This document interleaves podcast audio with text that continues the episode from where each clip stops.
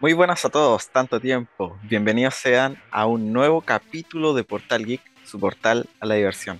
Aquí les habla nuevamente Marcelo, me encuentro con mi buen amigo Alejandro. Alejandro, ¿cómo estás? Tanto tiempo. Por fin nos volvemos a ver a través de, una cámara y podemos grabar un nuevo capítulo.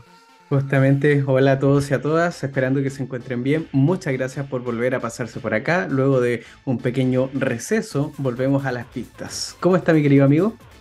Yo muy bien, ya estuve un poco resfriado hace un tiempo, pero ya me encuentro mucho mejor. ¿Y usted, amigo, cómo está? ¿Cómo va la vega? ¿Cómo, la, cómo, cómo lo trata la vida? Pucha, la verdad es que gracias a diferentes situaciones que han estado pasando en mi vida, algunas se las hemos contado, otras tal vez eh, quedan ahí para tras bambalinas, por así decirlo, hemos tenido Claro. que pausar un poco el, esta periodicidad que habíamos tenido en el podcast, pero esperamos que ya ahora con nuestros tiempos arreglados podamos volver a, estar, ¿cierto? Entregándole todas las semanas una cápsula o un capítulo. Mi querido amigo, la verdad es que la salud no te ha acompañado mucho en lo que va este año. Sí, lamentablemente me, me, pilló con las defensas bajas este año. Me, ha pasado todo un poquito. Y bueno, cuando toca, toca, no, pues hay que cuidarse, hay hay que tomarse los remedios y, y nada que hacer. Y bueno, tú igual estuviste harto enfermo hace un tiempo, ¿o no? ¿O Sí, estoy tuve, tuve un mes resfriado y mm, estuve con bronquitis. Así que yo Sí. creo que prontamente nos vamos a tener que colocar la, la Neurovir Sí, ah, es, es necesaria. para pasar el siguiente invierno. La colocamos en verano, va a estar listo en, en invierno.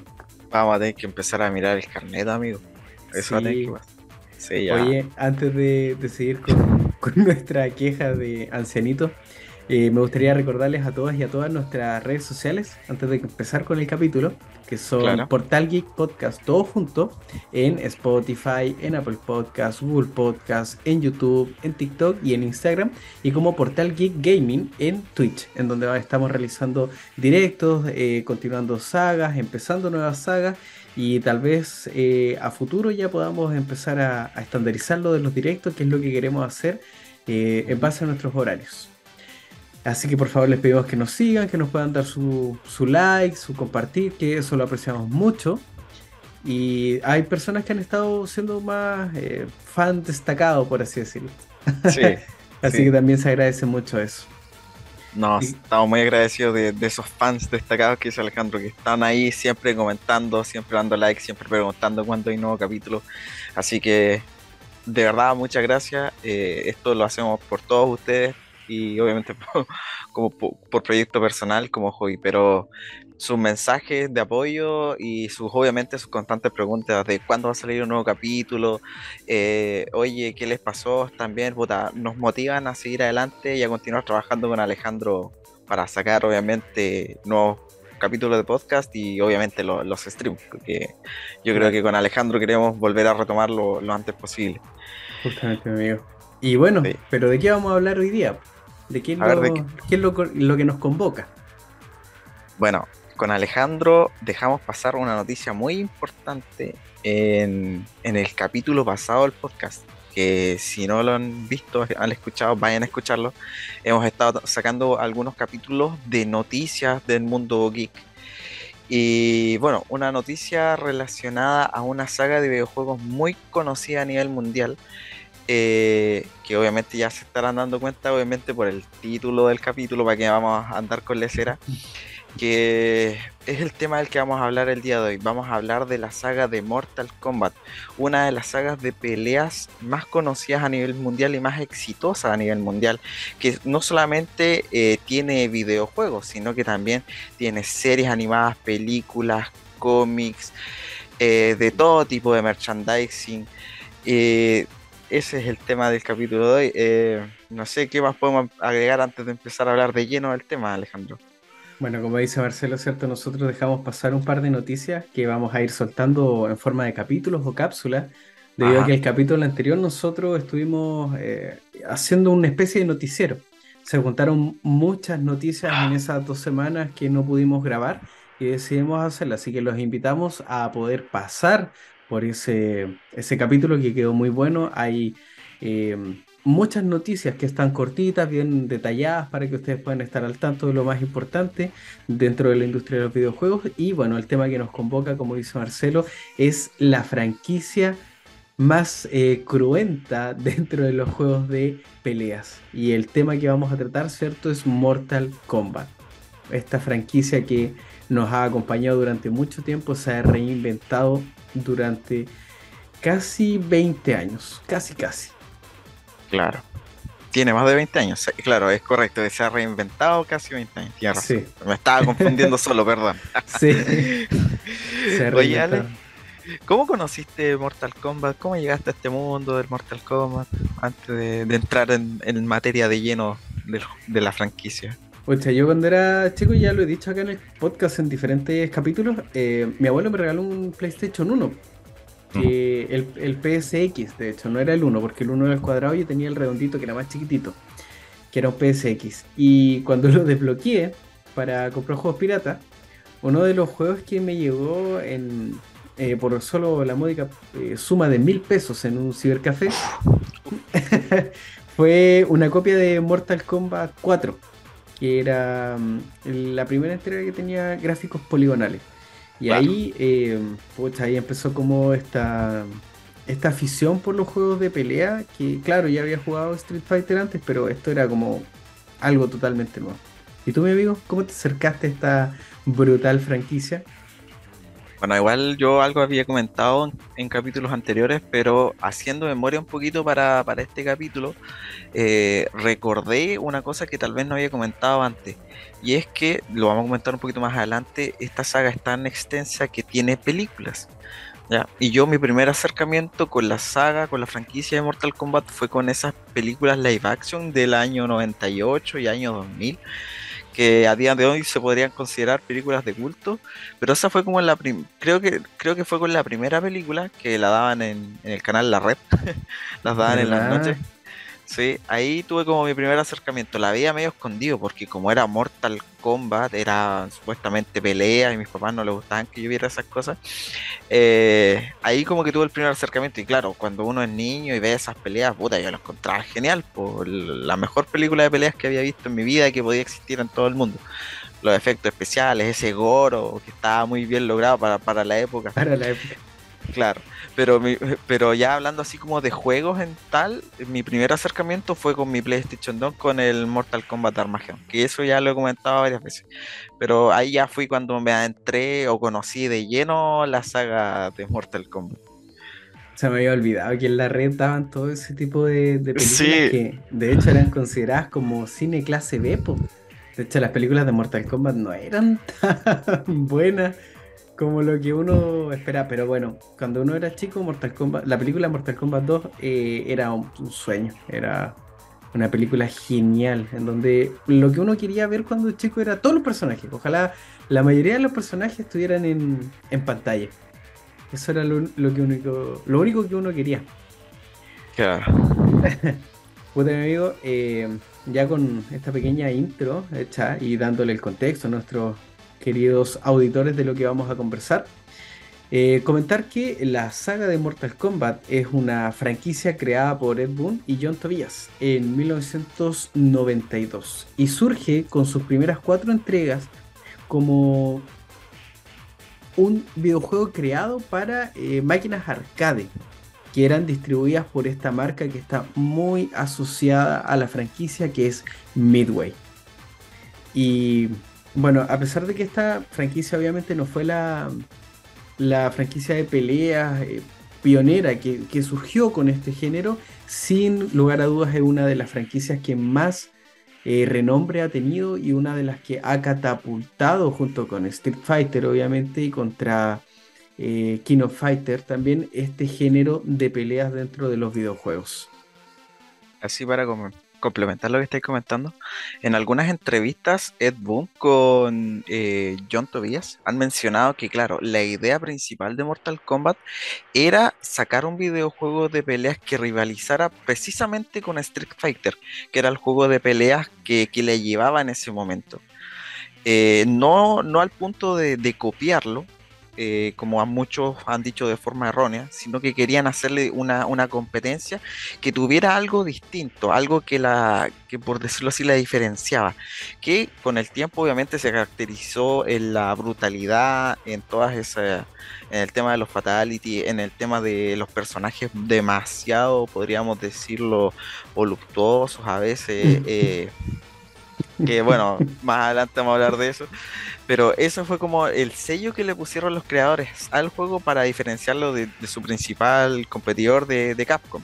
Y obviamente después de con The King of Fighters, que igual fue una franquicia que llegó un poquito después, pero que llegó fuerte con Mortal Kombat y Street Fighter eh, establecidos. Claro. Y sí, pues, Eh, puta, este juego llegó como revolucionando un poquito debido a que la mayoría de los videojuegos que ya estaban como en los arcades eran juegos con gráfico en 8, 16, 32 bits. Estamos hablando de una digitalización eh, o creación completamente gráfica en digital. Mortal Kombat eh, fue un poquito más eh, pionero en una tecnología que era el, el motion capture o captura de movimiento, porque estamos acá en, en los españoles. yes. Y entonces Yes, yes. eh, se grababan eh, como en las películas actuales que se colocan estos como, como unos circulitos de captura de movimiento en, la- en las películas actuales, pero antes se grababa, se grababan a los act- actores y actrices de generalmente de artes marciales y se capturaban sus movimientos para recrearlos después en el en el videojuego. De hecho hay un montón de videos en YouTube en donde se ven estas eh, capturas de movimiento en donde los, los actores, las actrices están cayendo una vez y otra vez sobre colchoneta. Porque Claro. están grabando y grabando y grabando. Y de hecho el... hay una muy buena en donde eh, Liu Kang se tira como arriba de una caja y, y tiras la, la patada bicicleta. sí. Ah, ya. Solamente estaba como estático. Y después eso era un video recorriendo la pantalla. Oh, es- es- eso, eso como capítulo documental lo voy a buscar porque no, no sabía que existían. Sí, son, me- co- son cortitos, son entretenidos de, de ver cómo, cómo está esta tras bambalinas de, de este juego. Esta Claro, así como, o sea, ahora es como más común que se haga, pero para esa época igual, obviamente como decís tú, era algo revolucionario, uno de los pioneros. Así que, para buscarlo. Sí. Y al final toda esta cuestión murió, eh, obviamente porque eh, está bien, o sea, pueden darse el lujo en los primeros eh, tres de Mortal Kombat 1, 2 y 3 de, hacer estas capturas de movimiento, pero obviamente la tecnología seguía avanzando. Nosotros lo hemos tocado en el, en el tema de la evolución de los videojuegos, cómo han ido cambiando las consolas. Y ya en el Mortal Kombat 4, para justamente el, PlayStation 1 X, los gráficos se volvieron poligonales y totalmente gráficos digitales, por así decirlo. Ahí fue como el, el cambio. Ahí está como el antes y el después dentro de la franquicia. Claro. Sí. Y bueno, así para hablar un poquito, ir avanzando un poquito de la historia de, estos juegos, eh, y algo así, gu- guardando relación con lo que veníamos mencionando, eh, lo, lo que llegó a, podríamos decirlo, lo que llevó a a Mortal Kombat a no quedarse ahí en un juego más, es eh, una mecánica que establecieron que, que son los fatalities, que es lo por lo que son hoy en día, yo creo que por lo que se conoce principalmente la saga Mortal Kombat es por los fatalities. ¿Quién no, no conoce? ¿Quién, quién no conoce Mortal Kombat por, por los fatalities? Que a la final eh, llevó en un principio al éxito, pero también a muchos problemas a, a los creadores del juego, porque como decía Alejandro en un principio, eh, estos juegos eran demasiado violentos, demasiado turbios, los fatalities eran demasiado crueles y tuvieron bastante problemas en las maquinitas porque Mortal Kombat fue un éxito, estaba establecido como un éxito y había que exportarlo a otros tipos de consolas, a otros países.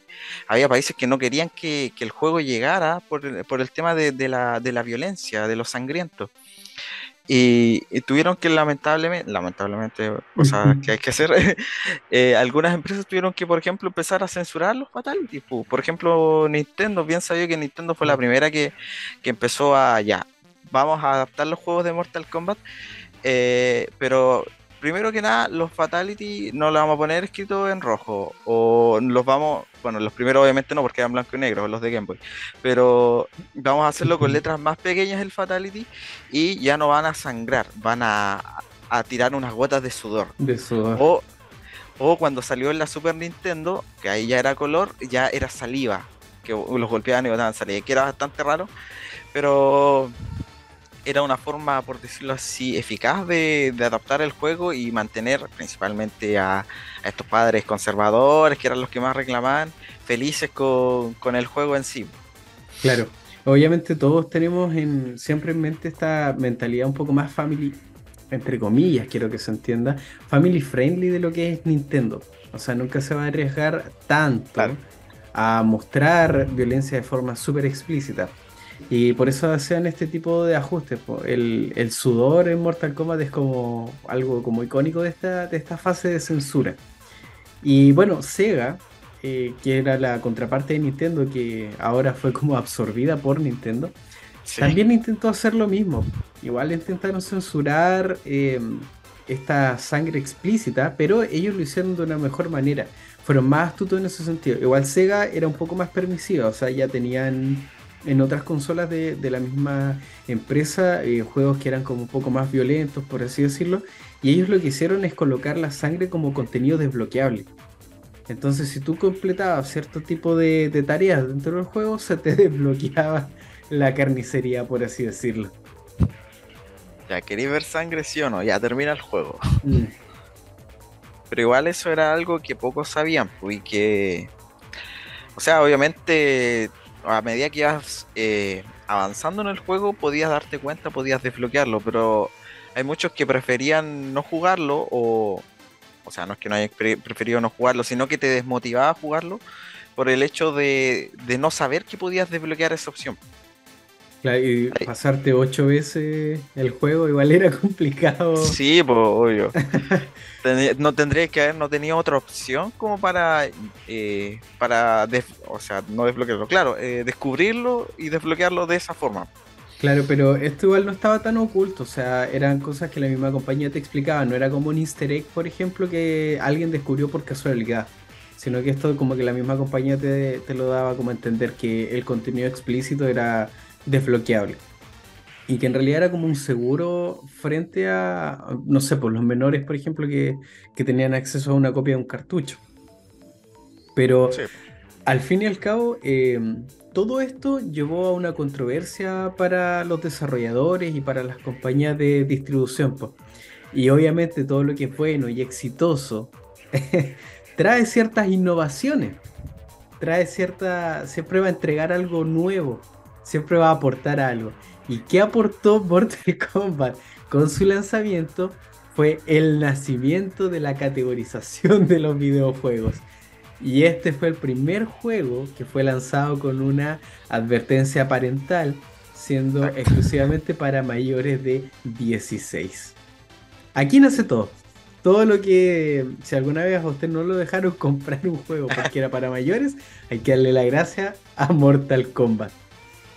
O sea, igual hay que ser un poquito justo y es que para esa época ya habían más juegos, obviamente, que traían una temática de violencia explícita. Los shooters estaban establecidos en máquinas de arcade, había salido, estaban, por ejemplo, el juego de Street Fighter que no eran violentos, o sea, no eran, por decirlo así, sangrientos o o no sé, pues sanguinarios, pero que eran de peleas. Entonces la polémica ya estaba en el aire.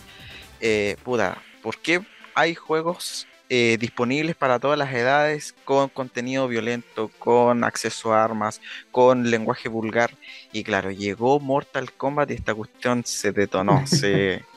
No, aquí hay que hacer algo, dijeron, porque si no, aquí va- los, los padres generalmente van a poner el grito en el cielo y no van a dejar que los niños jueguen, van a haber protestas, quién sabe qué, y vamos a colapsar. Así que tuvieron que hacer esta categorización en los juegos. Gracias Mortal Kombat, pusiste un antes y un después.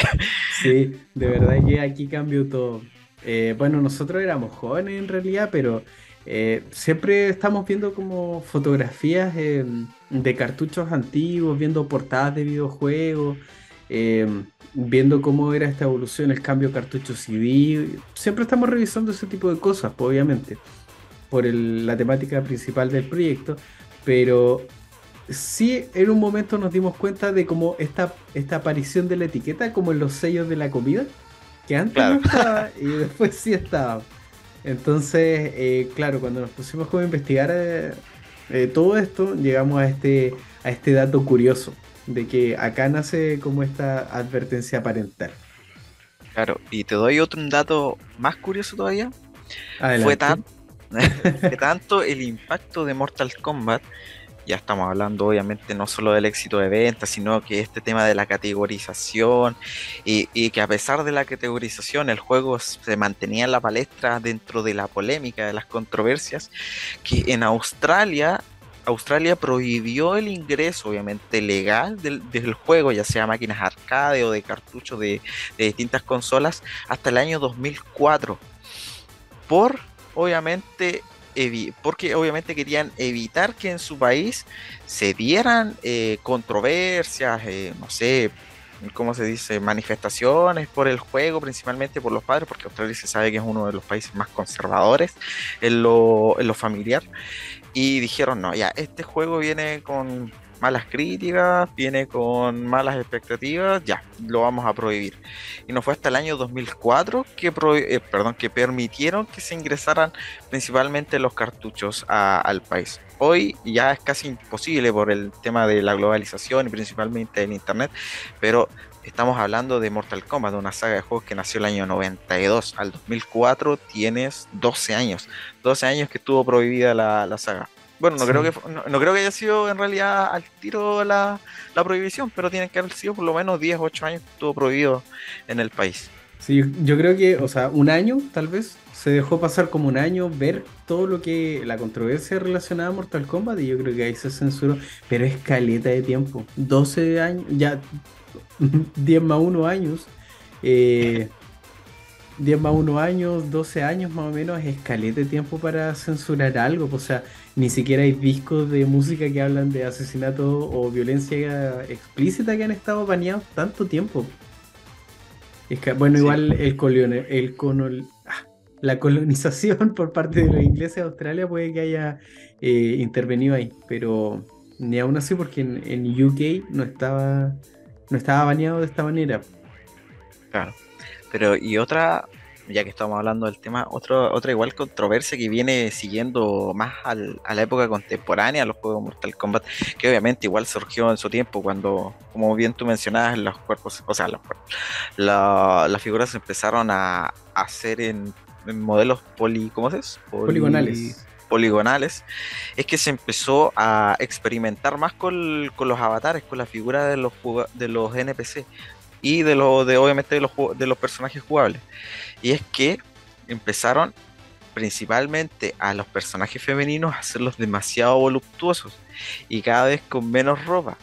Entonces ahí se instauró una nueva polémica que incluso se mantiene vigente eh, en los juegos más contemporáneos. Uy, yo me acuerdo cuando salió Mortal Kombat el 11, el, el 10 más 1, y el X, el 10, que siempre estaba como, oh, el personaje de Sonia en tal eh, nivel está solamente con un bikini, o el de Cassie Lang, perdón, el de Cassie el de Cassie Cage, me confundí ahí con la personaje de, de Marvel, La hija de Ant-Man estaba en Mortal Kombat. Me- medio spoiler, era un personaje desbloqueable. Cassie Cage, ahí, la hija de, de, de Johnny Cage. de Johnny Cage. Yo no la veo como Entonces- una, como una niña pequeña, ya como alguien de la familia. Claro. Y el hecho es que se instaló la polémica y bueno, en esos años y se mantiene al día de hoy. pues. Entonces, como solo para comentar que es un tema que se mantiene recurrente, el tema de las polémicas con este juego. No solamente la brutalidad, no solamente lo, lo sanguinario, sino que también este tema de, de que los personajes son demasiado voluptuosos. Incluso hay algunos, algunos medios cochinos ahí que dicen, puta, si tienen tantos atributos, ¿por qué no los utilizan para pelear? Así que Y esto no es voleibol Deadstream Beach. po. Claro, una cosa así. Eh, sí, es que en realidad siempre ha estado esta controversia dentro de la industria, po, de que hay videojuegos que sexualizan demasiado a la figura femenina, pero eh, se escudan diciendo que, claro, como son las mujeres, eh, la- el público femenino, el que menos lo juega, tiene que apuntar a darle como una pequeña eh, un goce visual a- al público masculino. Oye, son palabras de la industria, no palabras mías. Eso. No pongan nada en- Muy bien. no pongan nada en mi boca, ¿ya? Pero es lo que se dice. Y claro, pues esto viene del, de Mortal Kombat 1, pues, o sea, eh, los otros personajes lucían armados. Bueno, igual habían algunos como Liu Kang a torso desnudo y como Kano. Pero los otros personajes tenían como armaduras, tenían trajes completos y Sonia andaba como en mallas, pues, como en esta ropa con la que, la típica ropa de ejercicio femenino de los años 80. Esa era como la, la ropa. Y puta, ni hablar después ya con lo- los títulos que mencionaste tú. Como Mortal Kombat 10, el, el 11 o el 9. Que el 9 de verdad como que explicitaba demasiado. Porque tenía como un, un shattered, como que tenía una, un ajuste de sombras que hacía que eh, los contornos femeninos se sobresaltaran, pero mucho más. po. Entonces era como más, más explícito. Pero bueno, esa es la explicación que se ha dado dentro de, de la propia industria. Obviamente les cuesta reconocer eso, pero en fin. Oye, ya que estamos hablando del tema de, de las figuras de los avatares, por ejemplo, eh, decir o mencionar, ya que estamos hablando de, lo- de, la- de los trajes, de las figuras y todo, que en realidad cada uno de los personajes que nace dentro de la, de la franquicia y dentro de, y tomando a la franquicia como, como un objeto en sí, por ejemplo, eh, nunca se tomó en serio. Esto nunca se tomó en serio debido a que eran copias de los héroes de acción de los 90. Eran como parodias, homenajes claro. a todas las eh, estrellas de acción de, lo- de los 90. Y yo creo que cada uno puede ir como reconociendo alguna de, de las figuras que estaban dentro de, de la franquicia, como por ejemplo eh, Jean-Claude Van Damme, eh, estas similitudes a las películas de los 80, como por ejemplo Problemas en la Pequeña China, en donde están un montón de personajes eh, inspirados, como Raiden, como Chan Sung, y sobre todo las películas de ninja, en donde, ¿te acordáis dónde estaban estos ninjas que eran de color blanco, los buenos, eh, con, Ah, claro. con traje eh, blanco los buenos y los, los negros eran los malos? Bueno, ahí tenemos a, a Scorpion y a Sub-Zero. Que son personajes emblemáticos dentro de la, de la franquicia. Sí, y obviamente, aparte de, de como Jean-Claude Van Damme, está el, el típico personaje, el, el asiático que pelea bien. ¿Ya? que está obviamente presente en todos los juegos de pelea de, de la época. Está el policía o la policía en este caso para los primeros juegos. Que obviamente después se suba el policía. Está el tipo lindo, guapo, fortachón, que obviamente Jean-Claude, que sabe pelear. eh, que, que a veces es chistoso, puede ser no chistoso. Que no es muy listo. Y no es muy listo, claro. está el malo, el tipo serio. Está el, el anciano sabio, que es por lo general el más poderoso, Raiden. Y así, como tú dices, tú se, se pueden ir identificando los personajes. Que obviamente no solamente se da en Mortal Kombat, sino que se daba como en todos los productos de, de esa época de la industria. Claro, todos querían referenciar a los héroes de los 90 y de los 80 de alguna u otra manera para en realidad como colgarse de su fama. Si al final Claro. eso era lo que querían lograr. Eh, que- tenían que irse a la segura. Necesitamos. Claro. "Eh, Esto funciona ya, tenemos que crear un personaje parecido. Entonces, eh, trataban de, como dices tú, nació esto, esto que en el cine es súper exitoso, ¿cómo lo incluimos en nuestro producto también para que eh, nos tomen en cuenta? Y puta, como dato curioso, eh, el stop motion de, de Liu Kang lo iba a hacer Jean-Claude Van Damme, Mm. pero para el, el juego 2, pues, para la segunda entrega, pero decidió irse a un proyecto súper exitoso. Dijo, no, Mortal Kombat, eso, no, no es lo mío, me voy a ir a una, a una, una apuesta segura, a ganar, a ganar, y se fue a hacer la película de Street Fighter. Así que, Mm, Bueno, por lo menos interpretó a su personaje, a su personaje propio. claro, Porque en realidad, como dice Marcelo, a su personaje propio, debido a que la película lo integró a él solamente por el hecho de ser Jean-Claude Van Damme. Por nada más. Claro. No, no es nada referente a un personaje, no, no. En la, en la película lo compró porque era Jean-Claude Van Damme, nada más que eso.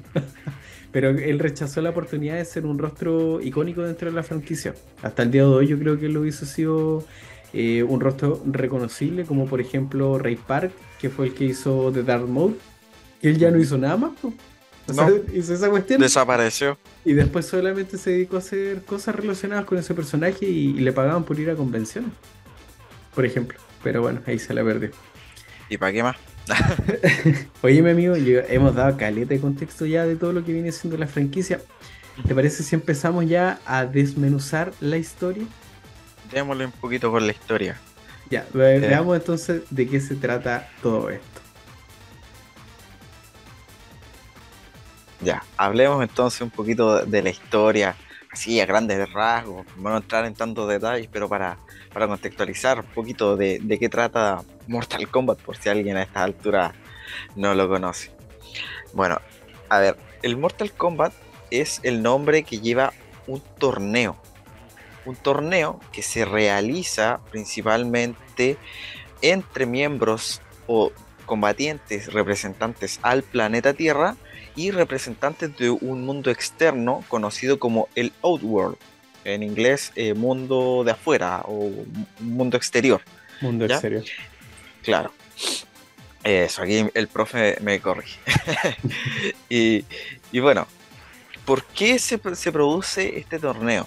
Porque los dioses antiguos del, del mundo habían eh, estipulado que para poder invadir, para que los mundos se pudieran invadir entre sí, antes de eso tenían que ganar un torneo entre combatientes un número de 10 veces. Ya no había un lapso de tiempo entre torneo y torneo, pero tenía que ser sí o sí 10 veces. Y después de eso podían invadir y obviamente conquistar el mundo. ¿Y qué pasó? Que el Outworld, eh, y principalmente el villano principal de las primeras entregas, que es Shao Kahn, ya lleva eh, para, para cuando llegamos al primer juego 9 torneos ganados de 10. Entonces le falta ganar el último. Y aquí es cuando manda a un, podríamos decir, a uno de sus heraldos, a un anciano llamado Shao Kahn. A veces lo- los nombres son un poquito confusos, son todos medios así estilo chino, eh, obviamente por, el, por el- la temática de los juegos. Eh, envía a Shao Kahn junto a sus combatientes, donde eh, uno de los que más resaltan es Goro, para conquistar la Tierra. Y la Tierra, cuyo principal defensor es Raiden, el dios del trueno, podríamos decirlo, quien se encarga de reunir a muchos guerreros, obviamente, para defender la Tierra. Entre los principales, obviamente, están Sonya, están Liu Kang, está el mismísimo Raiden. Eh, entre otros que no son pr- principalmente defensores, como los personajes que son de, de Scorpion o Sub-Zero, que tienen su trama aparte, pero que igual se, se meten en la, en la trama del torneo. Y bueno, cuento corto, para el primer torneo, eh, Liu Kang, el personaje asiático, logra derrotar eh, a, a Shao Kahn y ganan el torneo. Entonces se termina la trama como del primer juego. En ese punto se salvó la Tierra, no hay invasión. Después las tramas de los siguientes juegos son bastante similares, pero aquí ya viene con intervención, con la intervención de Shao Kahn, al menos en los siguientes dos juegos. Aquí ya Shao Kahn dice ya no, no puede ser que, que tú te hayas mandado con mis mejores peleadores y hayas perdido. Entonces te eh, vamos a ir nuevamente, pero esta vez voy a ir yo contigo. Y sucede en los eventos de Mortal Kombat 2 y 3, principalmente que es como, a ver, podríamos decir que es una, no una copia, pero se repiten básicamente los hechos. Se, se vuelve a realizar un nuevo torneo, Liu Kang vuelve a ganar eh, nuevamente los torneos, esta vez ya no derrotando en la final o en la fase final a Shao Kahn, sino que directamente, perdón, a... Sí, a Shao Kahn. a, ahora derrota a Shao Kahn. Antes era Sang Tsung, me confundí yo mismo. Claro. Sí, el, el viejito, ¿cierto? El, el, el heraldo de Shao Kahn es Sang Tsung. Ahí sí. Chan, Tsung. Estamos en otra lengua. Es un trabalengua. A ver, el jefe de los malos, Shao Kahn. El heraldo, Shang Tsung. Tsung. Ya. Liu Kang en el primero derrotó a Shang Tsung. Ojo. Sí. Y en las 2 y 3 ya fue con Shang Tsung, pero también derrotó al líder, al malo de los malos, a Shao Kahn. Ahí sí. Eh, y eso es como la trama principal de los primeros tres juegos y obviamente la trama principal de los juegos eh, de Mortal Kombat, que obviamente si alguien no ha jugado los juegos más que por un par de peleas, obviamente eh, y quiere enterarse de más detalle, más, a- más a fondo, obviamente están los cómics, las primeras, las películas del 95 y la reciente película del 2021 adaptaron esta historia, obviamente con muchos cambios, pero para que se hagan una idea de, de lo que trata.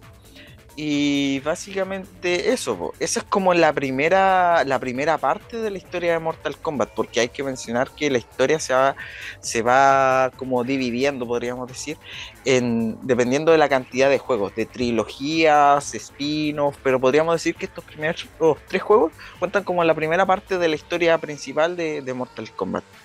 Eh, algo que añadir, Ale, no sé, que comentar.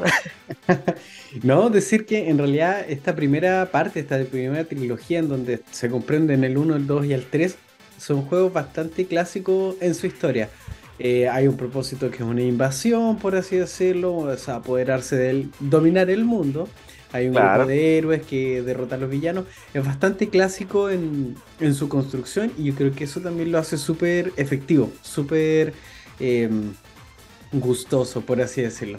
Ya después de esto, que es la parte que me corresponde, la mitad que me corresponde a mí, luego del- de esta derrota que menciona Marcelo, eh, de Shao Kahn, que en el 3 es un jefe súper difícil, es un jefe súper agresivo y un jefe que cuesta demasiado matarlo porque al- a diferencia de, bueno, Goro también era difícil, ¿para qué, para qué vamos a andar con cosas?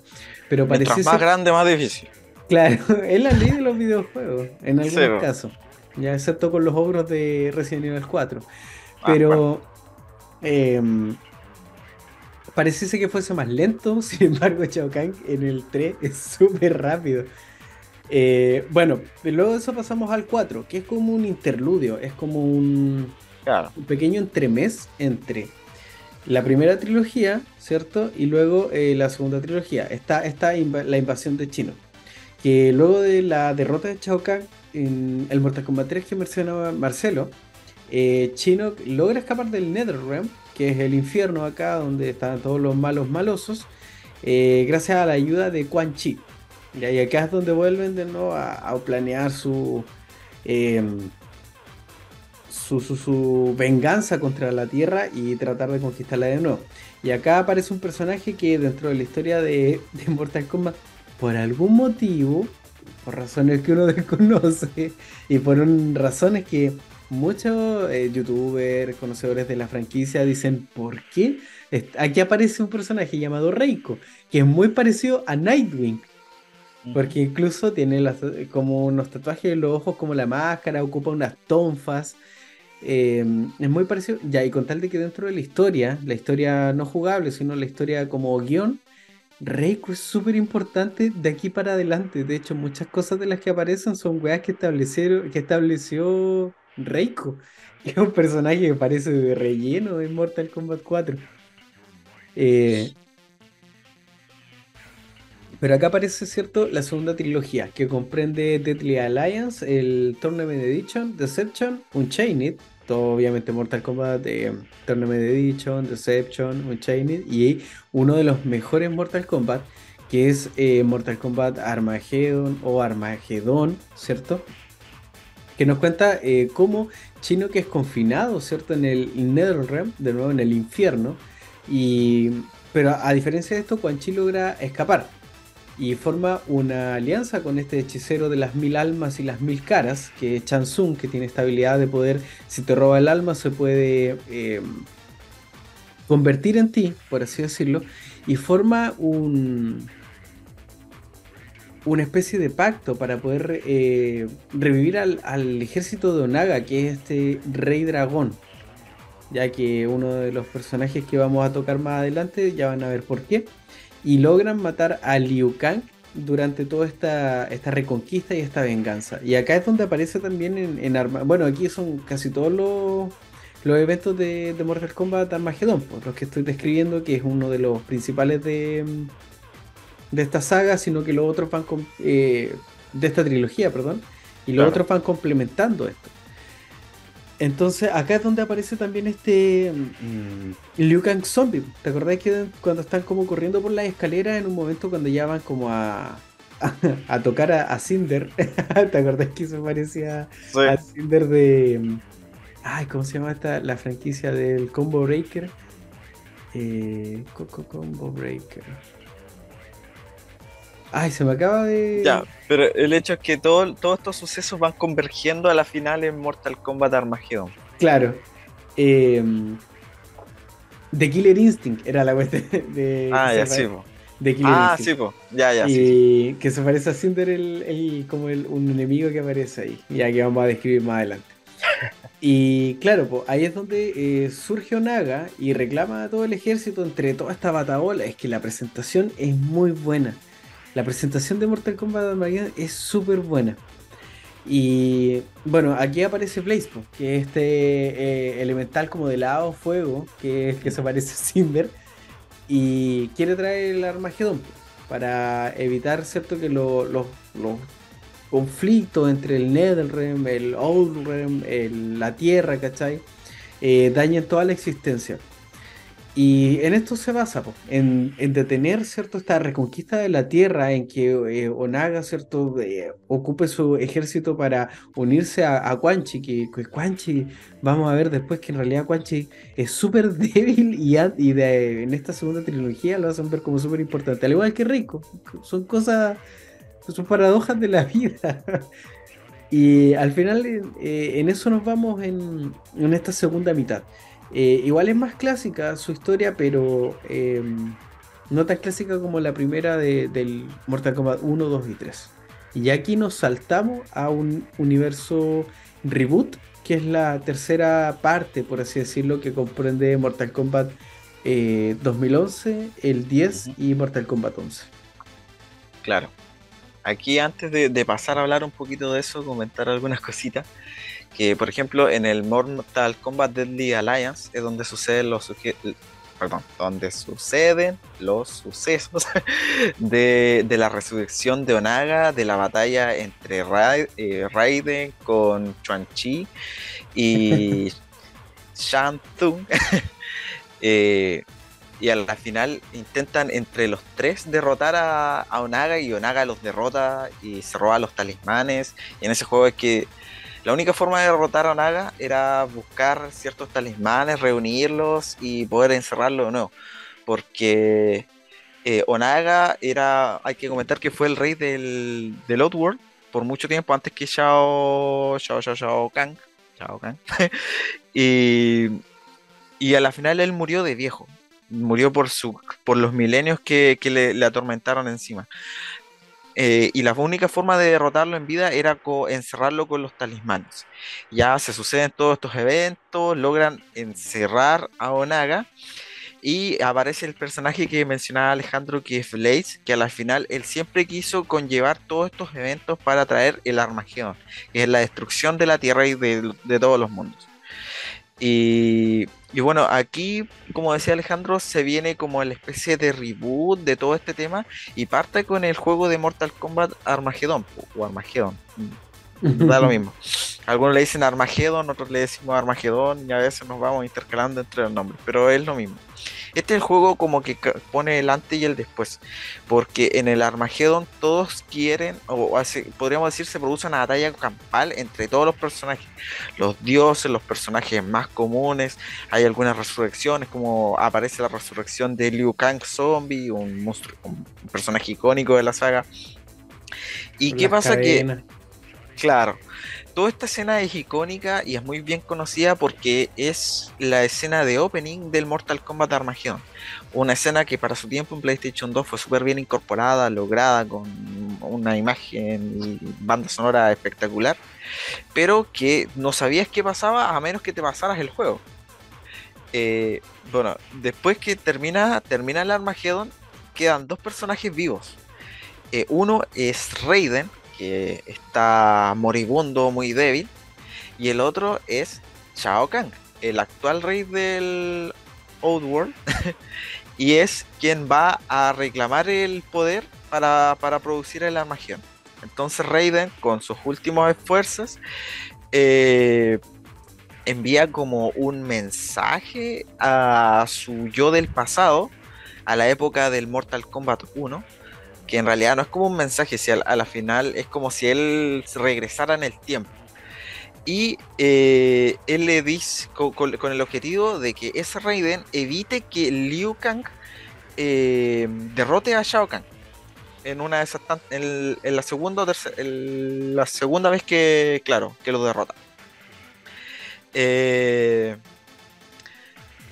entonces, bueno, aquí sucede lo que decía Alejandro. Ahí está el reboot de la saga. eh, se da un reinicio porque incluso eh, para ese juego aparecen personajes que en los, en los primeros juegos no estaban contemplados. Como por ejemplo, ¿cómo que se llama? Eh, Jax, el personaje del policía Claro, negrito sí. con el brazo mecánico. Que fue como cuando salió el tráiler, yo me acuerdo que hubo del juego, hubo mucho así como, "Ay, pero ¿qué hace Jack ahí si él no, no existía? No estaba contemplado todavía eh, entre muchos otros personajes.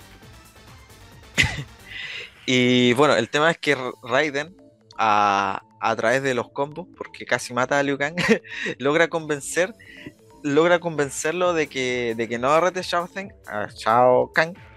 Ay, esto- esto- esto de, los, de los nombres puro me- chao. Sí, est- estos temas de los nombres, como. tú- yo sé cuáles son los personajes, pero como que me, me lengua lo traba solo. ya, Raiden convence a los golpes a Liu Kang de que no derrote a Shao Kahn con la idea de que Shao Kahn eh, no gane el torneo y como no lo puede ganar, decida invadir la tierra de todas formas. Y podríamos decir que el. El, el, el, el, plan le salió bien, po, porque a la final, como invadió la tierra sin haber ganado los los 10 torneos que necesitaba, eh, los mismos dioses antiguos y otras entidades son los que terminan derrotando la derrotando a este Shao Kahn y evitando que el Armagedón eh, suceda como sucedió en el punto de los juegos anteriores. Y aquí ya se da un reinicio, obviamente. Aquí ya podríamos decir que ocurre realmente el reinicio de la saga, pues desde esta derrota nuevamente de Shao Kahn. Porque ya los sucesos de, por ejemplo, la, la resurrección de Shinnok, o Claro. de que, de que, claro, de que Shao, de que Shao Kahn, el esbirro de Chao, de Shao Kahn, no, ¿cómo es? Chansung, el esbirro de Chao Kahn. Ese, por ejemplo, intentar a revivir a Shao Kahn, eso tampoco se da. po. Y se dan otras, se dan otras situaciones. po. Por ejemplo, los hechos de Mortal Kombat el 10 y el o, Mo- o Mortal Kombat X y el Mortal Kombat XL que es la expansión y después la con la salida de Mortal Kombat 11. Claro. Eh, ay, me cansé. no sé si queréis comentar algo. No, yo creo que quedó bien explicado, excepto el tema de Chansung y Chao Kahn con los nombres. Pero claro, eh, Marcelo aquí ya dio el paso a esta tercera trilogía que les había comentado, eh, en donde, a mi parecer, eh, puta, a mí me encanta el Mortal Kombat 3, de hecho uno de mis eh, videojuegos favoritos, pese, pese a que al principio no estaba Scorpion, sino que fue agregado después.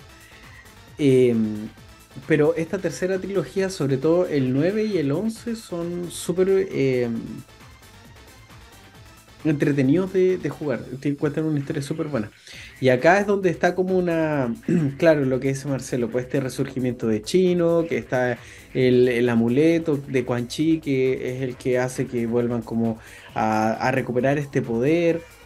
Aparece un personaje súper interesante que es Kotal Khan, que es como una especie de Chao Kahn, pero azteca, que es el nuevo Khan, ¿cierto? Este emperador del el Netherrealm. eh, no, perdón, del Outworld, del mundo exterior. Sí, por el Netherrealm es el infierno. Del Outworld. Y que parece que está llevando como bien las cosas. Que no es un tipo corrupto que quiera así como el poder por el poder, sino que está tratando de como llevar las, las cosas por una vía diplomática. Obviamente, eh, no todos lo quieren así. Aparecen otros personajes eh, que intentan derrotarlo, que buscan derrotar al, a, a Kotal Khan. Y acá es donde ya vuelve Shao Kahn, tienen sus disputas, eh, pe- pelean obviamente, van dos grupos contra grupos. Eh, obviamente Liu Kang del lado como entre con muchas comillas, que se entienda muchas comillas del lado de Kotal Khan, porque en realidad lo que quieren hacer es derrotar a Shao Kahn nomás. Y resulta que en el 11 eh, se explica que todo esto es obra de un titán del tiempo. po. Que todo, todo, todo lo que había pasado en esta parte, todo, todo, en realidad era un plan de un personaje llamado Crónica. Y mm, esta es la que tiene que ver con el tema de em, estos viajes en el tiempo, estas eh, apariciones de personajes que, como decía Marcelo, no estaban planificados como para esa parte, sino que tenían que intervenir en otro momento. Y todo esto para obtener la corona del tiempo y reescribir, ¿cierto? Moldeando la realidad al más puro estilo príncipe de Persia con eh, un elemento llamado las arenas del tiempo. Pero en sí, gráficamente, esta trilogía es eh, bonita, es súper buena. Y la paleta de colores, sobre todo el tema de los personajes nuevos que aparecen, eh, es súper, súper interesante. Eh, este mm, personaje de Crónica, no sé qué opinas tú, a mí me parece como una especie de.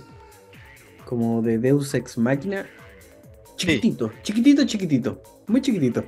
Como de, ah, ¿cómo arreglamos? ¿Cómo explicamos todo esto? Ah, ya ves que hay un dios, hay, que de lo- hay dioses de los elementos, dioses de la fuerza, que el trueno, el viento, eh, como Fujin, que era el del viento, toda la cuestión. No, hay uno del Ah, tiempo. uno del en un juego, no aparece más. que haya uno del tiempo. Sí, po. No, yo creo que igual lo lograron súper bien este, es como decís tú, un Deus Ex Máquina. Porque. Claro, porque, el- o sea, se ve bien eh, justificado. Si hay dioses, hay entidades, hay hechiceros, ya hagamos aparecer este, este nuevo dios, un personaje obviamente bien construido, con, ya podéis considerarlo algo súper, eh, para, no repetir Deus Ex Máquina, pero... Ya, justo tenía que aparecer ahora, sí, justo tenía que aparecer ahora. Pero vino a rellenar todos lo- los agujeros y a llevar de nuevo esta línea, esta línea temporal por, por el nuevo rumbo. Así que, nada, un personaje que, o sea, no, no lo encuentro que sea un gran personaje, pero creo que lo implementaron bien, ¿no? Sí, yo igual opino lo mismo, que eh, pese a que es un, un alivio como de guion y de trama, siento que está, está bien hecho. Eh, bueno, esta es como la línea principal. Obviamente hay juegos que dejamos eh, afuera, pero es más que nada por el hecho de que tratábamos de resumir un poco la historia como para que se vaya entendiendo de principio a fin de lo que trata toda esta franquicia. Eh, ¿te parece, mi amigo, si nos vamos con unos pequeños datos curiosos? Ya, pues, para, a ver, a ver si no se me lengua tanto la traba con estos datitos curiosos. Ya no Eh, ya, a ver, parto yo. Eh, uno de los creadores de la, de la franquicia Ed Boon, eh, este es un dato que, que la verdad yo no sabía y muchos no saben, le da la voz en los juegos y en algunas películas, o sea, no, no la voz, cierta frase icónica al personaje de Scorpion, que Scorpion, para los que no saben, lanza un arpón de la mano, pero bueno, primero del brazo y después, a- cuando iba pasando el tiempo, lo decían que la salía de la palma de la mano con el cual atrapa al enemigo y lo, lo arrastra hacia él para golpearlo, para hacerle el fatality. Y ahí, ahí, ahí dice una frase que es Get over here, get over here, no voy a hacer. no, la, no la voy a tratar de imitar más que eso. Frase Eh, emblemática. Una frase emblemática del personaje de Scorpion. Y esa se la da el creador Edmund. O sea, siempre la, la grabó para el primer juego y para cada juego nuevo o para la serie o por ejemplo para la última película, siempre las está regrabando con un tono de voz nuevo, adaptado a la época, al estilo del juego, pero lo regraba. Y hasta el día de, ah, bueno, hasta la última salida que, eh, del juego y de la última película las hizo él. Así que Edmund trata de mantenerse ligado a su, a su creación lo más posible con, por lo menos con este personaje de, de Scorpion, que es uno de los más queridos de la saga. Justamente es uno de los eh, o sea, de uno de los desarrolladores que ha estado muy, muy involucrado dentro de su propia creación. Y mm, también, eh, bueno, este personaje, si se dan vuelta, o sea, este desarrollador, si se dan vuelta los, los nombres, es eh, el- también lo que le da nombre a Noob Cyborg, que es este como escorpión de, de humo. Claro, el escorpión chino. No, de, de humo el, el negro. Puta, otro dato curioso es que, por ejemplo, eh, Dan Forden, que es un compositor musical y programador de, de todo lo que viene siendo también este, esta gran franquicia que nos acompañó, es el que le da origen a esta serie que, o sea, esta serie, a esta frase que dice Toasty, cuando eh, específicamente Scorpion eh, hace un, un fatality. Y esta frase es súper emblemática dentro de la, de la franquicia. De hecho, aparece la. En una esquinita aparece Ed Boom. Pero dice Toasty. ¿Y por qué dice eso? Porque Dan Forden, que es este programador y compositor musical que trabajó en la franquicia, eh, cuando jugaba con sus amigos videojuegos le decía You're toast cuando iba perdiendo. Así Ah. estás tostado, estás quemado. Entonces cuando Scorpion hacía su fatality que quema, quema, ¿cierto? Eh, Se saca la máscara y quema el otro, que los huesos, él le dice eh, Toasty así como quemado.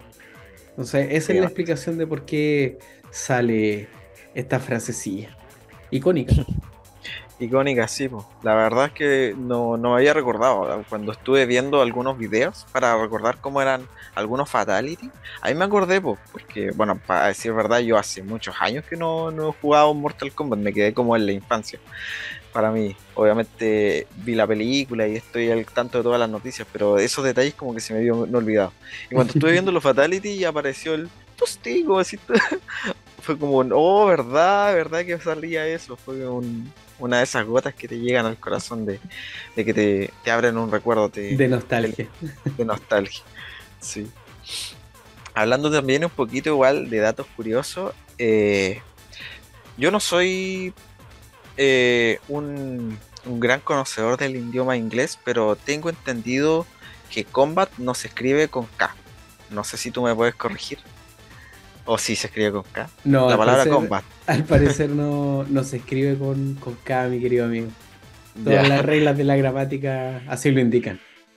Bueno, el hecho es que es bien sabido que el nombre se llama Mortal Kombat y la y, y se escribe con K de, de kilo, la, no se escribe con C.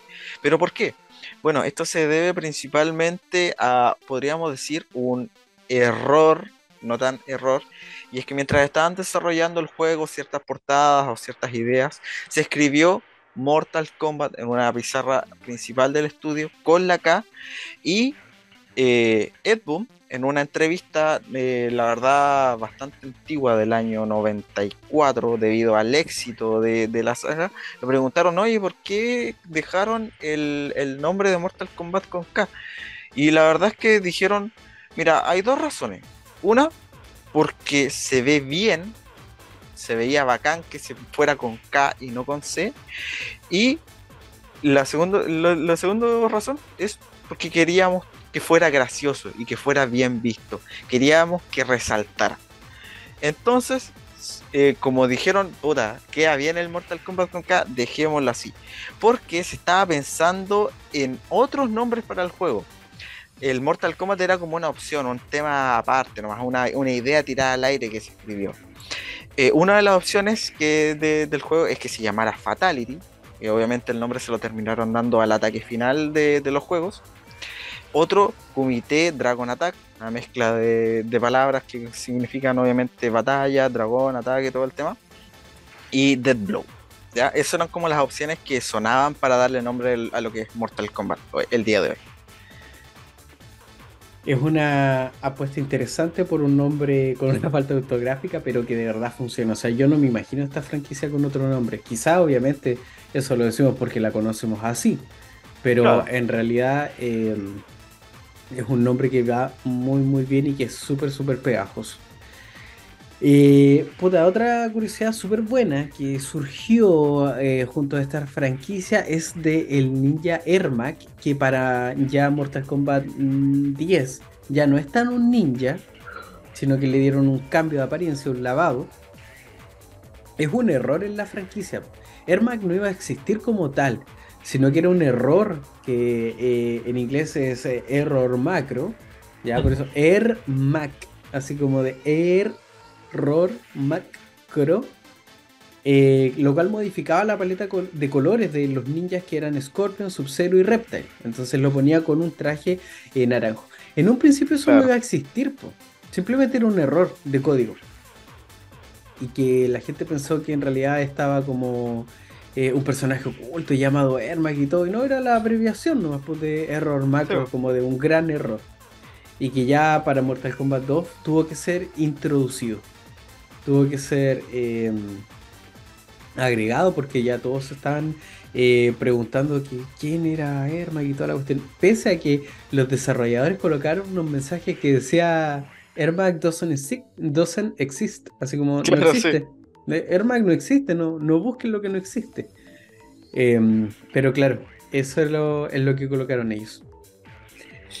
Oye, eh, puta, hemos hablado un montón de veces del concepto de personaje, de la, hemos hecho la línea cronológica, hemos visto todo eso, hemos hablado del concepto de Fatality. Y me gustaría que hiciéramos unos pequeños tops, ya como para ir cerrando este, este pequeño capítulo. Me parece. Si tuvieras que casarte con. eh, vamos a hacerte tres reglones. Un top de tus juegos de la franquicia favorito, tus personajes y tu top 3 Fatality. ¿Cuáles serían en primer lugar eh, tus juegos favoritos de Mortal Kombat? A ver, bueno, mi, mi juego favorito siempre va a ser eh, de Mortal Kombat, el Armageddon. Porque como he mencionado hartas veces, fue el primero que jugué, puta, tiene esas cinemáticas hermosas, fue el que más, al más que más tiempo le dediqué y el que me hizo eh, adentrarme en el mundo de la historia del Mortal Kombat, porque te explican que en el Armageddon es como el final de todo, pero tú quieres saber por qué llegamos a ese punto. Y ahí es cuando tú empezás a revisar la historia de los juegos anteriores. Así que en primer lugar siempre va a estar para mí Mortal Kombat Armageddon. En segundo lugar, eh, me gusta el Mortal Kombat Deadly Alliance, que es el juego donde eh, Chuang Chi con eh, Shang Tsung, el esporro de Chao Han, intentan eh, revivir al ejército de Onaga. Y Raiden los intenta detener, a la final derrotan a Raiden, pero en el, en el afán de revivir al ejército de Onaga, reviven también a Onaga, y a la final eh, ellos se dan cuenta que Onaga es tan poderoso y una amenaza tan grande que junto a Raiden intentan detenerlo los tres, y es una cinemática hermosa, ¿no? Apa- con- con- a- combinada con jugabilidad. Eh, y al final Onaga los derrota a todos. Y ahí es cuando reclama su ejército, está a punto de destruir la tierra y reclamar nuevamente los Udor. Por, simplemente por ese hecho me gusta, no tanto por la jugabilidad de que hay que reunir los talismanes y combatir y todo el tema. No, por ese tema, por la aparición de Onaga y por la derrota de estos tres personajes que la verdad son súper poderosos y súper importantes, que me gusta mucho ese juego. Solamente por, por, e- por esa cinemática y parte del juego. Y así como para terminar, un tercero cortito, puta, el Mortal Kombat del 2011, porque es el reinicio, eh, es como el mar- marca el antes y el después, así que solamente por eso. ¿Y tú, amigo? ¿Un top 3 de juego? Mm, si tuviera que casarme con uno, un par de juegos de Mortal Kombat en orden del que menos me gusta al que más me gusta, tendría que ser el Mortal Kombat, Mortal Kombat 11, el número 11, no el, que, no el del 2011. Eh, me gusta mucho por el hecho de esta inserción de, de toda esta trama de Kotal Kahn, crónica, como te decía, me, me llamó mucho la atención todo ese, ese reinicio que me describías tú. Eh, el Mortal Kombat 9, que ese sí es el que salió el 2011, por lo mismo, por este reinicio de la franquicia, yo creo que ahí coincidimos, es bastante eh, novedoso porque es algo que no se esperaba, yo esperaba que continuasen de alguna manera, no que reiniciaran. Y más que nada por el apartado gráfico, siento que gráficamente el Mortal Kombat 9 es uno de los mejorcitos que hay. No Sí. sé por qué, pero así lo veo yo. Y eh, uno emblemático que, o sea, la verdad es un título, un puesto dividido para el primer lugar, que es entre el Mortal Kombat 2 y el 3. Pero si tuviera que inclinar la balanza, me iría más por el 3. La verdad es que es un juego que disfruté mucho en su momento, jugué el 2 y siento que para mí en lo personal el 3 lo llevo un poquito más allá, pese a que como mencionaba con anterioridad, eh, en un inicio no estaba Sub- eh, no estaba Scorpion en, en la paleta de personajes principales, sino que en las ediciones posteriores eh, se incluyó al ninja del infierno.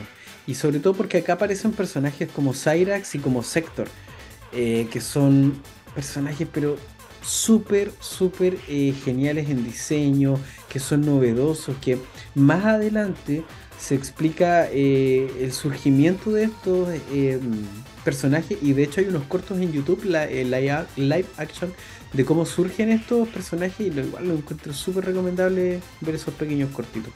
Entonces yo creo que en el primer puesto, eh, un, un puesto dividido entre el 2 y el 3, estando el 3 un poquito más arriba. Em, pero sí. Y bueno, hablando de, de personajes, eh, no, sí, de personajes primero. ¿Ya? Si que hacer un top, después obviamente de los personajes se desprenden los fatalities.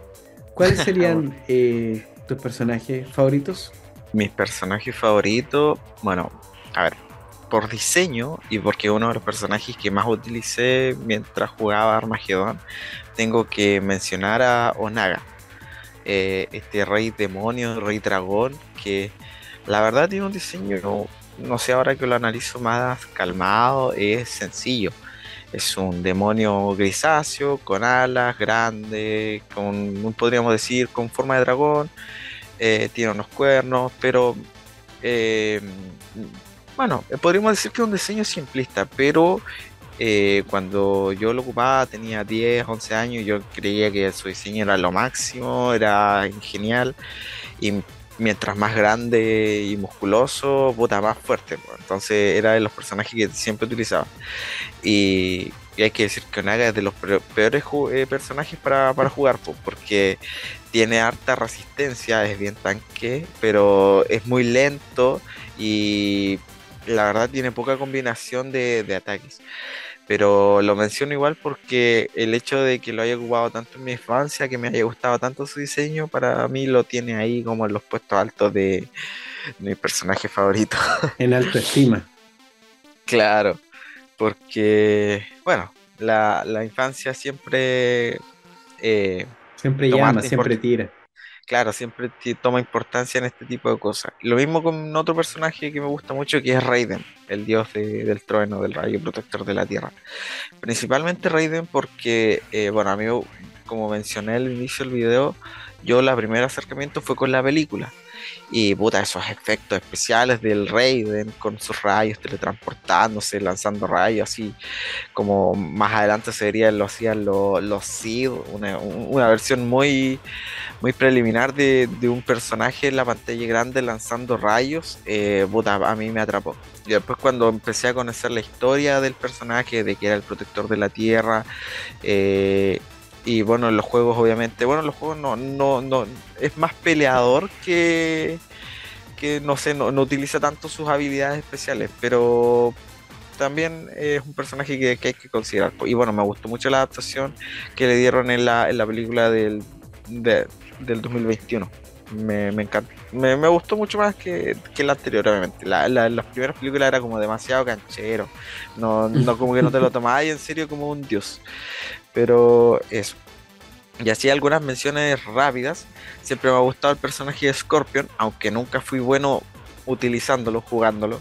No, no me gustaba hacer la, siempre me gustaba hacer el movimiento del gancho, el get over. Eh, porque por lo menos en Play 2 tenéis que hacer una combinación de abajo triángulo con R2, todo como al mismo tiempo y sin que te, llegara algún ataque, estando de pie, eh, inmóvil. Así que me gustaba mucho hacerlo. No, no, lo, no lo he vuelto a hacer porque, bueno, hace tiempo no, no toco el juego, la entrega y, y eso. Y bueno, eso obviamente. O igual me gusta Sub-Zero, pero entre los dos siempre me voy a quedar con Scorpion. Porque Sub-Zero y Scorpion son como esos personajes los, los icónicos. Y más que nada por eso como que los menciono. Pero entre los dos me quedo con Scorpion. Y esos son como mis personajes favoritos, por decirlo así, de la saga en general. ¿Y tú, Ale? Puta, si tuviera que quedarme con personaje, eh, yo voy a ocupar como lo más clásico. Yo, usted sabe que yo soy un hombre clásico. A mí Sí. me- yo me quedaría con eh, Kratos, Terminator y Rambo. Bueno. No, le, le faltó Robocop. Los más clásicos de Depredador. Ya, güey. Me voy a quedar con los más clásicos. Bruce Lee, Jackie Chan también. No. No, no me voy a quedar con eso, pero es chistoso ver a lo que ha llegado la franquicia. claro. Eh, no, eh, si tuviera que hablar de personajes, yo sí me voy a ir por clásicos. Eh, yo creo que en mi top 3 colocaría a Sector, que me gusta un poco más que Cyrax. Eh.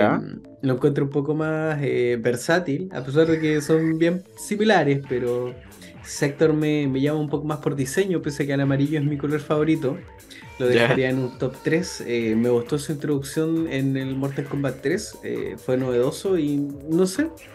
Siento que su conjunto de técnicas es un poco, y junto con su Fatality también, eh, me hacen inclinarme un poco más por, por Sector.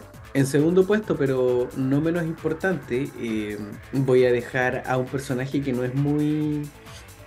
Eh, muy, muy, muy, muy popular, por así decirlo. Tal vez hay otros que, que uno nombra con mayor facilidad, pero voy a dejar a Cabal, que es este personaje también que aparece eh, en Mortal Kombat 3, también se puede ocupar, que es este arqueólogo, espeleólogo que eh, usa esta máscara, tiene esto, estas espadas con un gancho, no recuerdo el nombre ahora, y que es un personaje sumamente veloz. Es súper rápido, de hecho la mayoría de sus eh, ataques tienen que ver con uso de como impulsos a lo tipo Johnny Cage, Claro. pero eh, sin tanto sin tanta parafernalia. Me gusta mucho el diseño de Cabal, me gusta mucho el, el la historia, perdón, de Cabal. Y es un personaje que me llamó mucho la atención cuando eh, pude ocuparlo en un par de ocasiones. Y en primer lugar, bueno, no, es- no debe ser sorpresa para quien me conozca eh, que mi personaje favorito es Noob Cyborg. Es como un diseño que yo dije, es súper elegante para ser un, un Scorpion o un Sub-Zero. Eh, lo encuentro súper bacán el hecho del humo, que sea como, em, como tan misterioso, no sé, lo veía como medio brumoso, ¿cachai? Eh, entonces por eso lo, lo dejo como top 1. Y me gustó que también tuviera como su versión cyborg, así como eh, Sector y Cyrax después para, para posteriores entregas. Eso yo creo que serían como mi, mi top 3 rapidito de personajes que, que siempre ocupo de vez en cuando. Ya. Buenos, buenos nombres. La verdad. O sea, igual son clásicos, pero esperaba que te fueras por el lado más clásico todavía. Ya veía que mencionaba ya Johnny Cage, una cosa así. No, claro, uno, puede de hecho decir, no sé, por Motaro, como de tipo eh, Mortal Kombat ya más clásico, o un Quintaro, que es como esta versión media eh, leonesca de, de Oro, o el propio Oro, ¿cachai? Eh, pero no, yo creo que esos son como, siempre van a ser como lo- los nombres que, que más ocupo. Me gustan mucho los diseños, como te decía, de Kotal Khan, ¿cachai? Eh, Striker igual que me llamaba la atención porque ocupaba pistolas, pues era como, era como algo que todavía no se veía, pues obviamente ahora vemos a Terminator, que tal T-800, metiendo balazos eh, a, a Kratos, ¿cachai? Entonces como que se rompió un poquito ese esquema, eh, Claro. obviamente con la adquisición, la- el traspaso de la franquicia y todo, pero claro, yo, yo, yo creo que ya eso es como irse para otro lado cuando se eligen personajes así. Como, no sé, pues cuál es tu personaje favorito del eh, Injustice de DC, eh, no sé, pues le metís como esos personajes como las tortugas ninja. Así como, es como, está bien, pero, pero no es lo que esperaba. claro. Oye, Ya. ya que estábamos hablando Ah, de, de personajes, los personajes hacen un montón de cosas dentro de, de esta franquicia, pasando por Babalities, Animalities, Brutalities, todo lo que tiene que ver con los alities dentro del juego, pero eh, Sí. me gustaría enfocarme en algo más, más clásico y me gustaría conocer, ¿cierto? Y que tú también lo pudieras contar a la audiencia, cuáles son tus, tus fatalities favoritos dentro de la franquicia, que es el elemento principal que nació en esta franquicia y que eh, luego tuvo algunas variables, pero este es lo, esencial, lo medular. Claro. Mira, no lo había pensado. Sí, se me viene a la, a la cabeza los que más utilizaba cuando jugaba. Eh, bueno, me voy a quedar con dos de Armagedón y un, que primero el de el de Quintaro, que es este humanoide que estabas mencionando tú, que obviamente después de, de la derrota de, de Sang Tzu queda como segundo al mando después de Shao Kahn en el Outworld, que es como que, a ver, cómo mencionarlo, una vez que lo derrota lo tira al piso y salta con las rodillas y les aplasta las espaldas. Que obviamente va teniendo variación un poquito de cómo lo hace en los juegos, pero por lo menos en el Armagedón era así, y como porque como si- eran los personajes que siempre utilizaba, eran los, los fatalities que yo que más recuerdo y los que más me gustan, por lo tanto. Eh, entonces se sal- saltaba y con las dos rodillas que hay encima de la espalda y la rompía así. Así que ahí ese es el primero. El segundo igual, el que hace Onaga, que es igual, tiene algunas variaciones, pero siempre revienta, termina reventando la cabeza del, del enemigo. A veces lo golpea así, pa, pa, con las manos y en, de un palmazo la revienta, a veces lo tira al piso y en el piso le pega un puñetazo y revienta la cabeza, pero siempre reventando la cabeza. Eh, así que quedarme con ese de Onaga. Y mientras estuve investigando y me acordé de cuando veía directos en, en Twitch, las primeras veces que engancé Twitch, hace como un año y medio, eh, de cuando apareció por primera vez el personaje de Cassie Cage, que obviamente como es un personaje nuevo tuvieron que incorporarle fatalities, obviamente, y casi tiene tres fatalities distintos. Y siempre, por lo menos el que hacía el streamer que yo miraba, era uno donde golpeaba al, al enemigo un par de combos, sacaba como una pistola muy grande y le reventaba el pecho, le hacía un hoyo completamente en el pecho así, y no sé, pues se la, sin pulmones, sin corazón, nada, era un hoyo.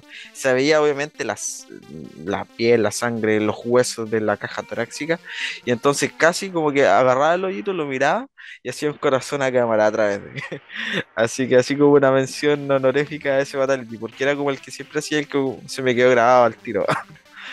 Fue un buen Fatality para un personaje más como, como contemporáneo, güey. Vamos a tener que. Creo que no pensamos bien esto. Cuando pensamos, no sé si esto lo, lo podamos tirar a todas las plataformas. Bueno, yo creo que no vamos a comer con este capítulo, pero Pero algunas migajas caerán.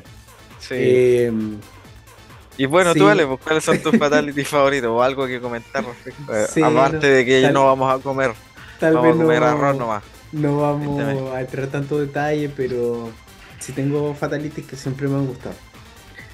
En orden eh, sería el de Scorpion, eh, uno de mis fatalities fa- favoritos, el de los primeros que conocí.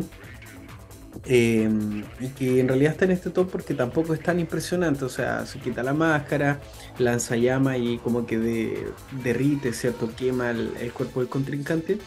Eh, es que lo coloco acá porque me impresionó en un principio, sobre todo por el hecho de ver que Scorpion era como una calavera.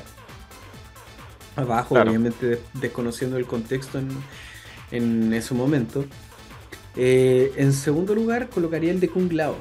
Que para quienes no lo conozcan, eh, Kung Lao tiene un, es un personaje que es, es, de hecho el mentor de, de, de Liu Kang y tiene un, un sombrero eh, tipo guaso, pero que tiene una sierra en el, Sí, en el sombrero y que en su fatality lo lanza al suelo, el sombrero queda girando, toma al, al contrincante por los pies y le, lo divide, lo parte a la mitad. Y el último es súper emblemático, de hecho eh, lo coloqué acá por nostalgia, más que nada, cuando estuve como viendo cuál era el top, que es el Fatality de Sub-Zero, que es el clásico de Mortal Kombat 1, en donde eh, toma al personaje por el cuello y lo levanta y lo- le arranca la cabeza con médula espinal y todo. Y queda la, la médula ahí, eh, ahí expuesta. Y claro, eso lo coloco por nostalgia porque es un fatality súper emblemático de la saga, ya que fue replicado a lo largo de, de la misma.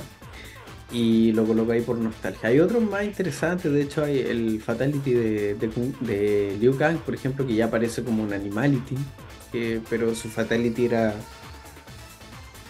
en un El del dragón, ¿o recuerdo- no? Sí, el del dragón. Entonces, eh, siento que se perdían un poquito el. el ah, ¿cómo se- el- la esencia de un, de un Fatality como tal. Después se incorporaron más como, como de ese estilo, como el de Nightwolf y, y, y esa onda. Claro, ya no, no era ese- esa esencia sanguinaria o demasiado, sino que se le, era demasiado fantástico. O sea, Claro, como que claro, como que se, se perdía el norte de, o, o lo que venían siendo los Fatality.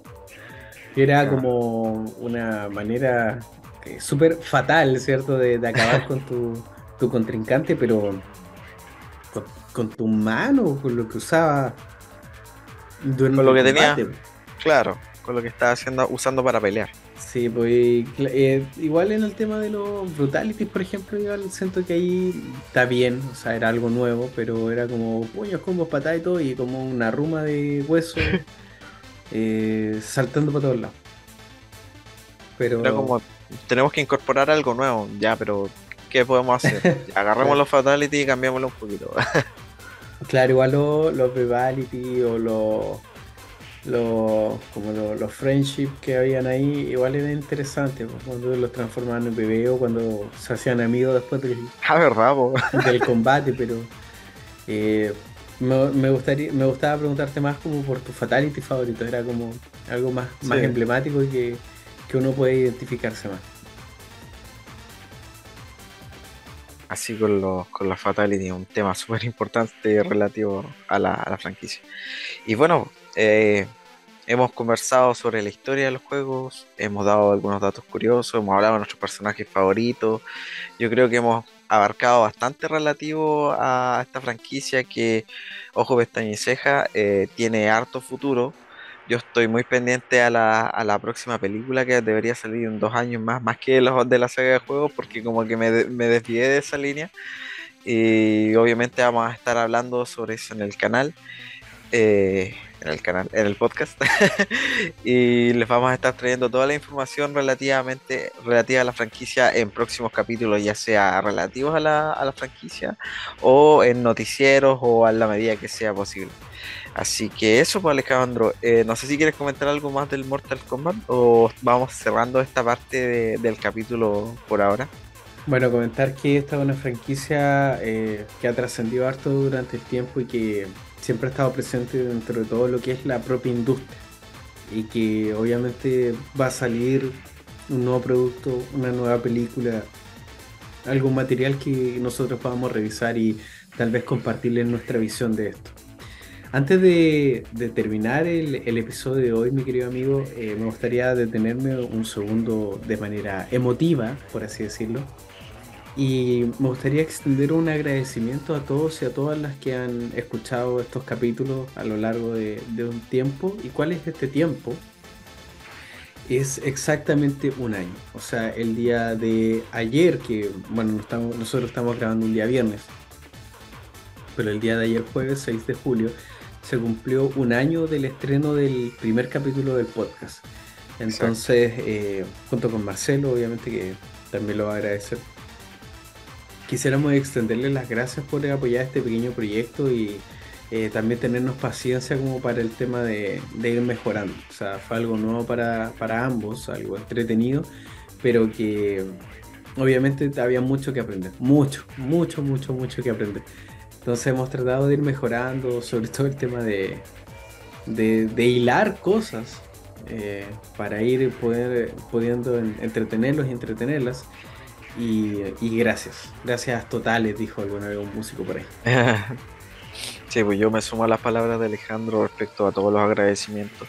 Como les decía al inicio de este capítulo, a mí por lo menos y Alejandro igual nos, nos llena de, de alegría y nos da mucha fuerza, ánimo recibir mensajes como de, oye, ¿cuánto el nuevo capítulo? Oye, me gustó este capítulo. O, hoy me hiciste recordar esto. O un simple, el hecho de, de ver o que me muestren que están viendo el capítulo ya como que te, te sube el ánimo, te, te, te motiva a continuar mejorando, investigando más, a llevar adelante el proyecto, a no dejarlo botado. Eh, así que por lo mismo, muchas gracias por todo. Eh, con Alejandro vamos a seguir trabajando, tratando de mejorar cada vez más. Eh, los que nos siguen desde el principio, desde hace un año, eh, podrán ver que hemos, hemos mejorado mucho, muchas cosas eh, en el podcast, pero todavía no es suficiente. Tenemos mucho que mejorar, tenemos mucho que aprender. Estamos siempre con Alejandro en constante proceso de aprendizaje, de tomar las, los comentarios que nos llegan, de ver lo bueno, de separar lo malo y tratar de obviamente ir innovando y mejorando para ustedes. Como decía Alejandro, obviamente hemos estado con algunos temas personales, enfermedades, eh, trabajo, que a veces no, no nos permiten grabar la, la cantidad de capítulos que quisiéramos grabar o de llevar, por ejemplo, el tema de los streams, como habíamos previsto que, que los íbamos a llevar para este periodo. Pero bueno, por algo pasan las cosas. Si logramos eh, llevar un año de podcast, eh, ¿cómo no vamos a continuar en este momento? Y si vamos a continuar, vamos a continuar de la mejor manera posible, mejorando cada vez más y obviamente eh, para, para brindarles un, un mejor servicio, un, un mejor podcast, para que lo pasen súper bien y obviamente nosotros lo pasamos súper bien haciendo esto. Así que bueno, igual Alejandro, darte las gracias a ti porque bueno, eh, como hemos dicho en varios capítulos, Alejandro fue el de la idea y él me invitó a ser parte de este proyecto y la verdad yo estoy muy feliz de, de- del trabajo que hemos realizado con Alejandro. Eh, por, mi parte yo voy a seguir mejorando, yo sé que Alejandro también y, y hay cosas que he aprendido y he mejorado gracias a este podcast. Así que gracias Alejandro y muchas gracias a todos ustedes por todo, por todo esto. Así que que sea un, un siguiente año de podcast, vamos a hacerlo así por año, eh, Claro. con muchas mejoras y muchas gracias, gracias a todos. No, gracias igual a ti por acompañarme en, en este pequeño proyecto al cual estaba como súper emocionado y esto es de esto es de nosotros para ustedes. Ya, o sea, sin ustedes no hay nosotros. Claro, Y, y puta, lo bueno es porfiado porque iniciaron a mitad de año, pero a mitad de año, no a principios, sino como en la mitad de año. Sie- Siempre Claro. va a ser julio. Puta, eh, emotivas la- las palabras que dijiste, yo creo que ya con eso damos el capítulo por terminado. Nos vamos en, en un punto emotivo. Muchas gracias Parece. eh, a todos y a todas las que se pasaron por este capítulo. Es una saga que es importante para nosotros porque nos entretuvo. Eso es- no es que seamos fans así, eh, súper pegados de hueso colorado, dijo Dross, que como es menester citarlo, eh, pero nos entretuvo mucho cuando chicos. Eso es, esa entretención, eso es para pasarlo bien. Reiterar las gracias y, y cerrar, cerrar así el capítulo.